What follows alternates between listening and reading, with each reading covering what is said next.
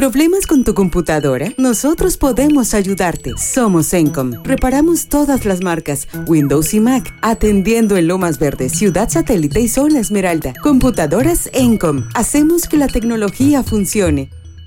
Ingresando a ByTrax, el podcast de la tecnología digital. Miércoles 31 de agosto del 2022. Soy el ex Geek. Hoy hablaremos de cómo células cancerosas se convierten en células normales y también del por qué nuestros ojos se mueven mientras soñamos. Un estudio reciente explica cómo células leucémicas que se reproducen con rapidez acaban convirtiéndose en células normales que ya no se multiplican al cambiar las modificaciones químicas, la llamada epigenética, de un tipo de material genético, el ARN mensajero. Esta información se publicó en la revista Leuquimia y lo firma Alberto Bueno Costa, investigador del grupo del Dr. Manel Steller, supervisor del estudio y director del Instituto de Investigación contra la Leucemia Joseph Carreras, investigador y CREA y catedrático de la Universidad de Barcelona. Sabemos que el cáncer es una afección en la que una célula sana se transforma en una maligna con rasgos completamente nuevos, como la capacidad de dividirse sin control.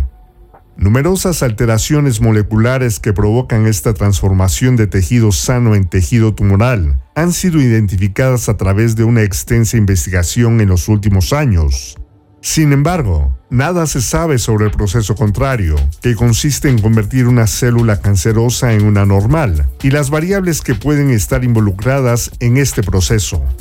El doctor Steller explica que una de las estrategias que tienen los tumores humanos para esquivar la eficacia de los fármacos es cambiar su apariencia, convirtiéndose en otro cáncer similar pero insensible al fármaco utilizado, por ejemplo, las leucemias del tipo linfoide se cambian a la estirpe mieloide para que el tratamiento no les afecte. Con esta idea en mente, los investigadores quisieron conocer más sobre las vías moleculares implicadas en estas metamorfosis celulares y estudiaron un modelo in vitro donde una leucemia se transforma en una célula inofensiva, llamada macrófago. Los resultados experimentales mostraron que la inversión de las células malignas en macrófagos implicó un cambio profundo en los cambios químicos que se producen en sus ARN mensajeros, que son los transportadores que ayudan a la formación de proteínas. En concreto, los cambios afectan la distribución de una marca o señal epigenética llamada adenina metilada, este cambio en la acentuación química de estas moléculas provoca la inestabilidad de las proteínas que definen la leucemia, al tiempo que favorece la aparición de proteínas diferenciadas propias de la célula normal, que están haciendo, el macrófago. Este proceso parece estar controlado por el gen METTL3, que es un fabricante de modificaciones químicas dirigidas al ARN mensajero. Esta línea de investigación, aunque aún se encuentra en la etapa preclínica, parece bastante prometedora y vale la pena explorarla más a fondo como un nuevo enfoque en la lucha contra la leucemia. De hecho, como señala el Dr. Steller, los primeros fármacos preclínicos ya se han desarrollado en modelos experimentales de hemopatías malignas, por lo que aportamos otra razón por la que estos medicamentos en desarrollo podrían ser útiles en terapias contra el cáncer, especialmente en el caso de leucemias y linfomas. Cuanto más estrategias se desarrollen, mejor para los miles de pacientes diagnosticados cada año con enfermedades hematológicas, Quizás, a mediano plazo, convertir las células leucémicas en tipos inofensivos sea parte de nuestro arsenal contra el cáncer. Y como tantos otros animales, los ratones entran en un mundo de imaginación cuando se quedan dormidos. Lo sabemos porque sus ojos pequeños y brillantes parpadean de un lado a otro mientras sus cerebros zumban en la clave de los sueños. Ahora, gracias a un estudio en el cerebro de roedores dormidos, podemos decir con mayor confianza por qué ocurren estos movimientos oculares rápidos, conocidos como REM. Los investigadores han estado estudiando el fenómeno del parpadeo de ojos basado en sueños desde la década de 1950 las personas que se despertaban de sueños vívidos tendían a mostrar movimientos oculares particularmente exagerados, por lo que era fácil asumir que sus ojos estaban siguiendo el paisaje ficticio en su paisaje onírico. Aunque tan razonable como podría ser la afirmación, es una hipótesis desafiante para respaldar experimentalmente. La mayoría de los estudios hasta la fecha se han basado en personas que han sido despertadas y que narran sus sueños, y que los investigadores relacionan con los movimientos de sus ojos. Pero ese enfoque deja demasiado espacio para la duda. Otros investigadores han señalado que el sueño REM puede ocurrir en ausencia de sueños, especialmente en bebés pequeños y en personas con traumatismos cerebrales que supuestamente les impiden visualizar. También podemos soñar sin entrar en el sueño REM. Es importante destacar que no todos los estudios respaldan lo que se conoce como la hipótesis de exploración. Alternativamente, el rápido movimiento de nuestros globos oculares debajo de sus párpados, descrito como movimientos sacádicos, podría ser simplemente una respuesta nerviosa a una actividad más fundamental, que surge cuando el cerebro ya no está atado a la conciencia. Para ir más allá de las dificultades de estudiar la neurología de los seres humanos que sueñan, científicos de la Universidad de California, en San Francisco, utilizaron ratones como sustitutos.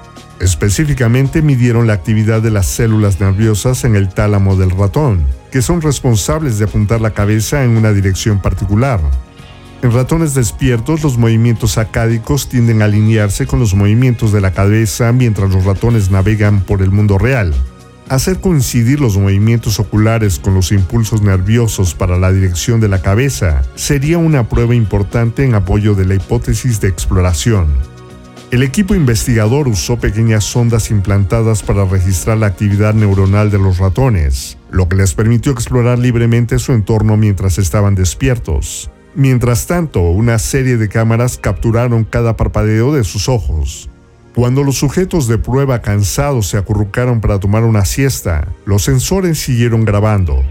Las líneas de base en la actividad neuronal y los movimientos acádicos establecidos durante los periodos de vigilia se utilizaron para determinar la probabilidad de que los movimientos oculares durante el REM también estuvieran relacionados con la dirección prevista a través de su mundo mental.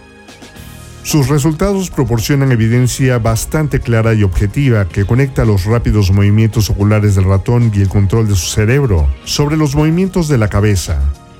Al igual que cuando se está despierto, los movimientos oculares más grandes y espasmódicos predicen cambios más fuertes en la dirección de la cabeza según lo indique el tálamo, por ejemplo. Por supuesto, nos quedamos con la advertencia habitual de conectar los resultados de un experimento en ratones con el mismo tipo de comportamiento en humanos. Aparte de replicar medidas precisas similares en un cerebro humano conveniente, un procedimiento invasivo que no tiene precedentes en la investigación de los sueños, es la evidencia más directa que se obtendrá para la hipótesis de exploración, todo esto apunta a un mayor nivel de coordinación en todo el cerebro durante el sueño REM que continúa dirigiendo los movimientos de un cuerpo a través de un espacio imaginado. Además de sopesar firmemente un lado de un debate de décadas, el descubrimiento podría tener implicaciones para futuras investigaciones. Según un comentario de los neurólogos Catherine Canto y Chris Sioux del Instituto Holandés de Neurociencia, leer los movimientos oculares durante el sueño podría ayudar a las terapias para mejorar la memoria o manejar los traumas. También podría darnos más información sobre el propósito mismo de nuestros vagabundeos inconscientes. Según Canto y Sioux, las contracciones musculares que también se producen con frecuencia durante el sueño REM podrían estar relacionadas con las señales de rumbo interno que proporcionan los movimientos oculares rápidos, y su análisis podría aportar más información sobre los sueños. En cuanto a lo que los ratones pueden ver en su mente mientras duermen, eso solo podemos imaginarlo en nuestros sueños más salvajes. Si encontraste este podcast útil o entretenido, nos encantaría que visitaras nuestra página en Facebook y nos regalaras un like o un follow. Búscanos como arroba defrag.mx. Esto nos ayudará a conseguir más oyentes e invertir más en el podcast. Si quieres contribuir dando ideas o sugerencias para mejorarlo, envíanos un correo electrónico a contacto arroba Recuerda que puedes escucharnos en Spotify, iHeartRadio y TuneIn. Soy Lex Geek. Gracias por haber escuchado esta emisión de Byte. Los espero el sábado con más noticias de tecnología, ciencia y un toque de música.